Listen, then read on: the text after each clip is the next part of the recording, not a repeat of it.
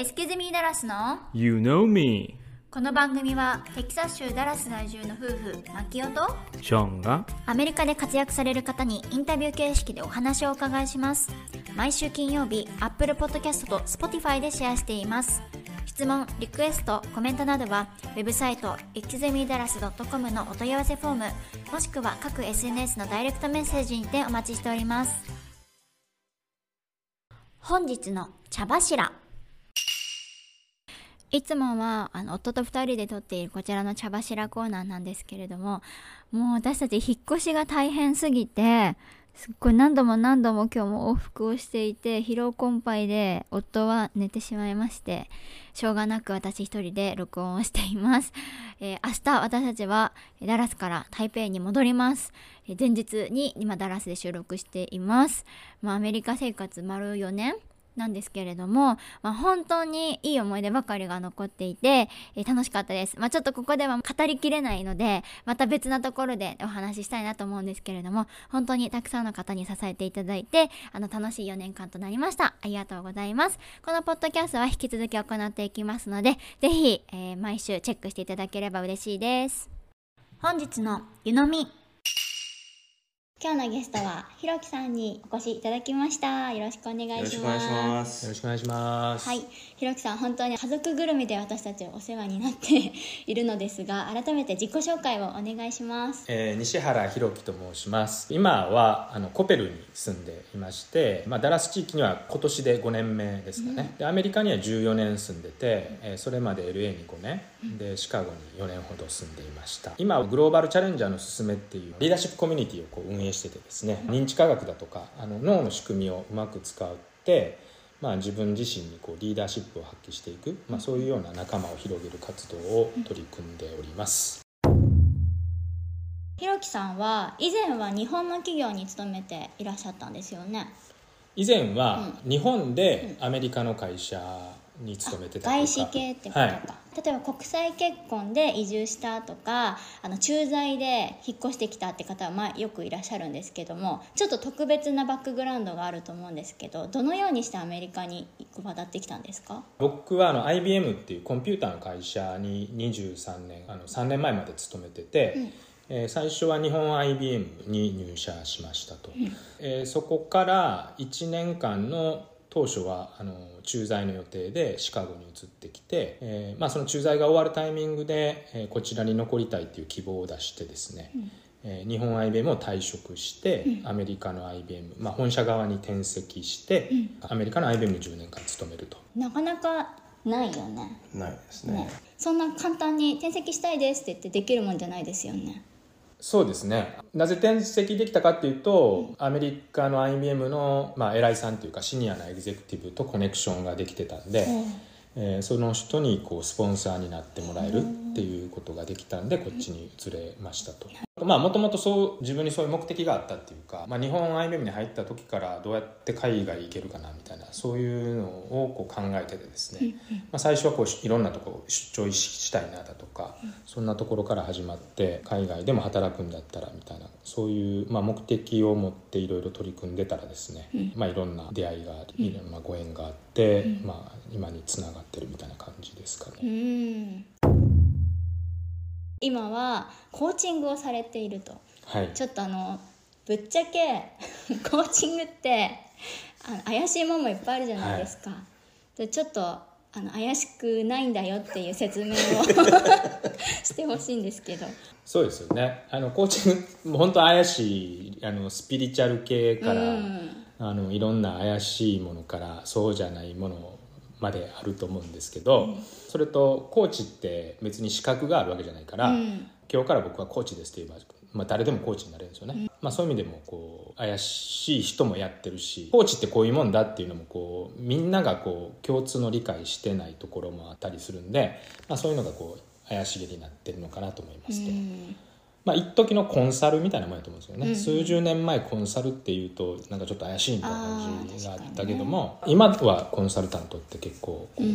みんなのイメージ合うんでそんなに怪しくはなくなったと思うんですけど。コーチングも脳科学に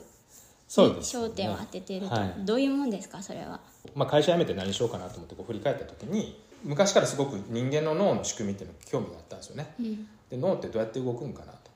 そういうことをこう自分なりにあの勉強してきてたので、まあ、認知科学っていうそういう科学的な領域で分かってきてることっていうのはだいぶあるんですよね。で、まあ、そこに基づいたコーチングをやってますと脳って人間にとってとても大事な道具の一つで、まあ、あらゆることを担ってる、まあ、いろんな物事を見見たり判断したり意思決定したり感じたり、まあ、全てのことに脳って関わってると思うんですけど脳も一つの道具ですと。道具ってやっぱり仕組みが分かるからこそよりよく使えると思うんですけど、い案外人間脳がどういう仕組みになってるかって知らずに脳を使ってきてますよねと。うんうん科学もだいぶ進歩しててもともと心理学とかそういうところでもう、ね、マーケティングとかでよく使われる、まあ、そういう人間の心理みたいなのってこうだいぶ解明してきてるけれどもそれが今一歩進んで脳自身あがどうやって動くのかどんな機能を持ってるのかみたいなのも分かってきてて、心理学も含めて脳の仕組みがより詳しく分かってきてますと。うんまずは知りましょう自分にとって大事な道具の仕組みっていうのを知れば、当然その仕組みをうまく使って使う方法っていうのも分かって、うん。でうまく使えるようになれば、まあ、自分のやりたいことがもっと結果を出せるっていうことにうん。なる、じゃあ例えば記憶力向上はどうしたらいいかとかそういうのもあるんですまあ、そういうのもあるんですけども、まあ、それも結局脳の使い方で、まあ、イメージをすると記憶しやすくなるとか。僕はもうちょっとこう自分自身がやりたいことをもっとやるために人間の脳ってどうどんな仕組みになってて、まあ、それをどううまく使えば結果がつく出せるのかなっていうのをこう自分の中ではすごく興味を持っててでそれをこう過去自分のキャリアの中ではこう実践してきてたんですよね振り返ってみると。でまあそのさっき言ったちょっと変わったキャリアっていう外資系の日本の法人っていうか日本の支社に入って支社から本社に移るって、まあ、あんまりないケースなんですけど、まあ、そういったことも実現できたっていうのは、まあ、結局は振り返るとそのうまいこと脳の仕組みを使ってたってことなのかなと。私の夫ショーンの脳をもっと使うためにはどうしたらいいんでしょうかね。ねえそうね。ね難題みたいなんで答えられないです。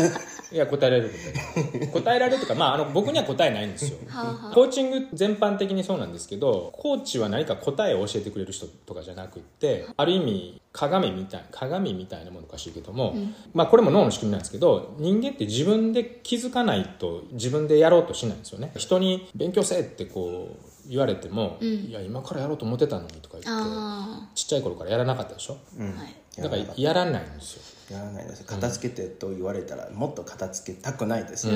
でしょ？何々しなさいって言っても人間ってやらないんですよ。あはい。まあそれって脳の仕組みなんですよね。自分がやりたいと思うからこそ人間ってこう力が出てなんなら止められてもやるだろうし、お金払ってでもやるだろうし、まあ、そういう力って湧いてくるっていうのが脳の仕組みですよね、まあ、そういうところにこう意識を向けていくっていうのをこう手伝ってると。このコーチングをやろうと思ったきっかけは何なんですか？きっかけは会社を辞めることになって変わった経験してきたんで、その変わった経験を使って役に立ちたいなって思いましたと。でまあもともとは日本からアメリカにこう出てきてそういうグローバルの経験を共有するみたいなことに取り組もうかなと思ってたんですよね、僕アメリカに来ての一番大きな気づきっていうのは、日本人ってむっちゃ優秀やなと。こんな真面目で、こんなあの忠実でね 友達のことだったりお客さんのことだったり会社のことだったり仲間のことをこうおもんばかってっていうか思いやって生きていくように育てられてる人ってあんまいないじゃないですか。日本にもどんどん減ってきてるのかもしれんけどもで、まあ、とは言っても日本ってそういう人たちが多くて、まあ、台湾もそういう人も多いと思うし、でもアメリカに来たらそういう人すごい少ないっていうか、まあ、すごく貴重なんですよね。ででもそういう人の力ってやっぱりすごくっていろんな仲間もできるし結果も出せるし使い方間違えるとあれですけど、まあ、そういう意味でこう日本人ってもっと競争力があるのにな、まあ、自分自身もこう日本で鍛えてもらったからこそアメリカに来ても全然こうやれるなっていうかですね、まあ、そういう気づきがあったんですよでもそれって日本にいるとなかなか気づけない、まあ、みんな真面目だしみんなこうストイックに日本人ってこうね、自分をこう死ぬまで働くじゃないですか。それぐらいこうあの追い詰めてもやるぐらいの、まあ、それが当たり前の社会ではなかなかその自分がそんなすごい力っていうか自分の持ってる価値っていうのをそんな気づく機会ってあんまないと思うんですけど、まあ、それをたまたまアメリカに来てあすごい鍛えてもらってたよなと。でこの日本人の鍛えられてる力って、世界でもっと役に立てるっていうか競争力持ってるしなんならこう世界をもっと豊かにできるぐらいの力っていうのはあるなっていうのを感じてそういう経験をしたことを伝えたいなというのがもともとのきっかけ。お仕事していてじゃあまあ IBM もそうですけど例えばじゃあ営業成績がやばいこのままじゃいかないとかやばいこれは苦しいぞ大変だみたいな時に自分のマインドとしてはいつもどういうふうに考えるんですか？どうやったらできるかなってことですよね。あーまあ、でなんでそれをやりたいのかなっていうことと人間ってどうしてもこう目の前のことに手一杯になっちゃうから、これもあれもしなくちゃいけないってなってでも他にも方法がないみたいな感じでどうしようもないみたいな感じでこう諦めちゃうっていうか手一杯になっちゃうことあると思うんですけどいやでももともとそれは何のためにするんだっけと。でそれをできたらなんか自分は何が嬉しいんだ、まあ、そういうこうちょっと違う客観的にその物事を見るといやもしかしたらまずもってやる必要なかったなって気づけるかもしれないし。でもしくはあすごく大事なことだから何としてでもやんなくちゃいけない。でもこの手段にこだわる必要ないなって言ってこう次の手段が見えてきたりすることもあるし、代替案が見つけれることもあるだろうし、視座高く今目の前にあることを見る、まあ、それも脳の使い方だと思うんですけど、まあ、そういうのを身につけていると、まあ、どうやったらできるのかなっていう、まあ、視点本当にやりたいことに向かって一歩でも近づけるのかなっていうのはこう見えてくるんですよね。でそれってもうやりたいことだから自分が、自分がやりたいことは人間って力出てくるんですよ。こう脳の仕組みとして。やりたいことだって、だってみんなそうじゃないですか、子供にゲームやめろって言ってもややりたいことはやめられないね。ね。寝ず食わずでもやろうとする力っていうのが人間に備わってるわけで、はい。だからあらゆることやりたいことにすれば、そういう力ってどんどん出てくるんですよね、それが脳の仕組み話変わるんだけどうん、ここに来てやっぱりあここはアメリカで良かったなというところというかそのコルチャーシャークみたいな、うん。そのぜひ教えてください。良かったのはまず一つはまあ家族との時間っていうか、そういうところっていうのはもう圧倒的にアメリカに来てよかったなっていうか、まあ、日本にいるとこう仕事第一っていうか仕事だけみたいなそういう生活を僕もしてたんですけどそれってすごくね視野が狭くって限られたことにこうとらわれてたんですけどいやもっと大事なことあるよなっていうのを気づかせてもらって、でそういう意味でこうあのワーク・ライフ・バランスっていうかそういうのがこう圧倒的に向上したっていうのはあるしあとみんな生産性は高いですよね。無駄なことしたくないっていうか。あに。の同じことするんであってもこう効率的にやろうっていうところあるからで日本人は逆にいや昔からこうやってるんでみたいな。その手段にこだわって本当にやる必要あんの？みたいなこといっぱいやってると思うんですよ。でそういうのがなくなったからまあすごく効率的にいろんなことができてるっていうのはあるなっていうのはありますね。さっきの話にちょっと戻りますけど日本人って結構みんなさ留学したがらない人も最近増えてるとか言いますけどと海外に出るべきですかね？それは人によると思うんですけど何がしたいのかっていうのをもっと考えるべきだと思いますよね、うん。好きなことをもっとやるべきだと思うんですよね、いろんな経験してるからこそ自分の好きなことにも出会えるっていうことはあるんで海外に関わらず今までやってきたことじゃないことっていうのを好奇心を持って取り組むっていうのは大事だと思うんですけどまあそういう中で好きだからやる。なんか誰みんながやってるからやるとか、うん。親に言われたからやるとかそれってやりたいことじゃないからそういうことをやったとしてもあんまり力出てこないんですよ。やりたいことって何のかなという視点で、まあ、それが海外なんであれば、まあ、海外になんかあるかもしれないなとちょっとでも思うんであればどんどん行った方がいいしとは言ってもこれもあれもできない。いろいろな障害はもちろんいっぱいあると思うんですけどやりたいことに向かって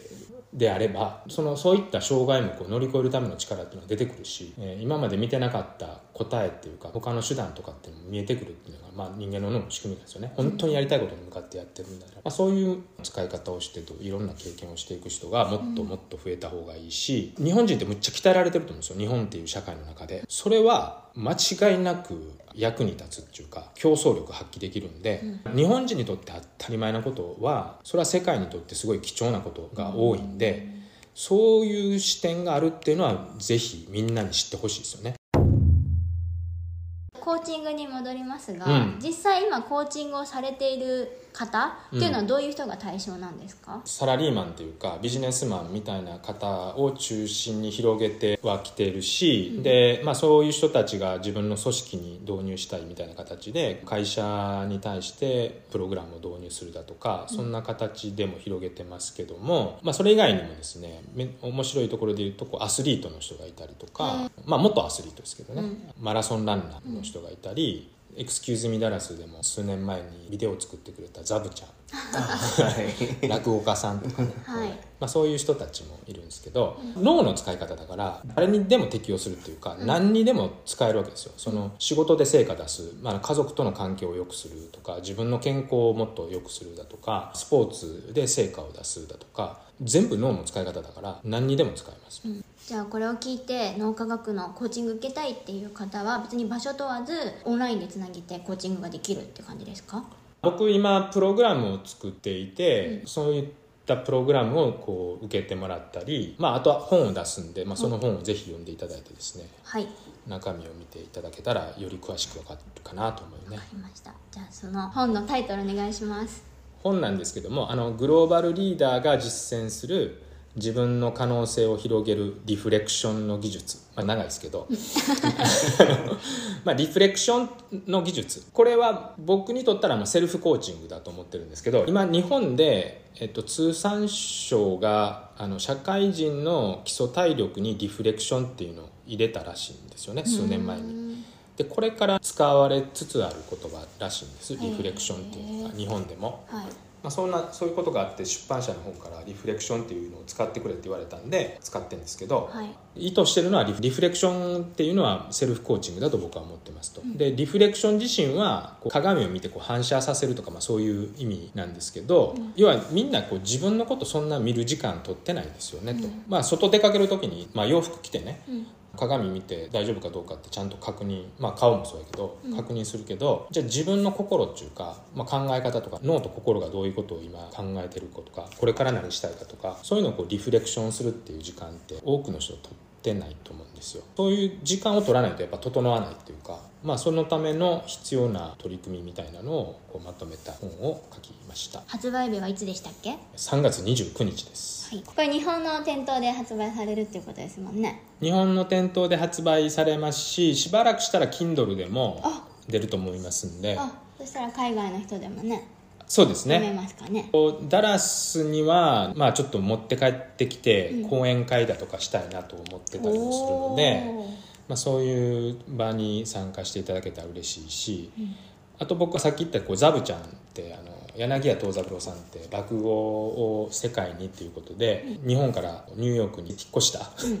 あの落語さんを応援してるんですけど彼が今年アメリカ在住5年芸歴25年の記念の年なんでいろいろ各地を回って落語公演をする予定なんですよね。僕はあの彼が作った落語アソシエーション・オブ・アメリカをお手伝いもしてたりするので、彼がこう公演に行くところに、まあ、何個かはついてって落語公演もやるし、えー僕の本の講演会もやろうかなみたいな。一石二鳥みたいな。そうそうそう。本の中にはそういう僕のプログラムを受けてくれたりしてセルフコーチングに取り組んでくれた方々の実践事例も書いてあるんですよね、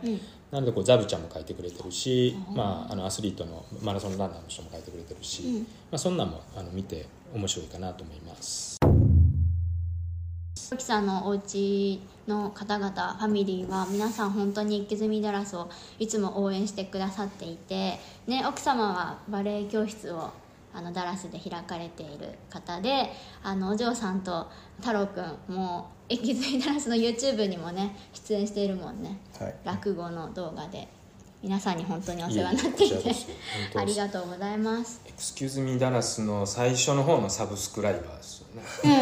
はい。超初期ですね、はい、元祖。まだ10人しかないんでくそうそんぐらいの時の。じゃあ本日のゲストひろきさんでした。ありがとうございます。ありがとうございます。当番組へのゲスト出演希望募集中です。次戦多戦問いません概要欄のリンクからご応募お待ちしております。一気ゼミダラスは YouTube、ブログ、各 SNS を運営しておりますのでぜひこちらもチェックお願いします。それではまた次のエピソードをお楽しみに。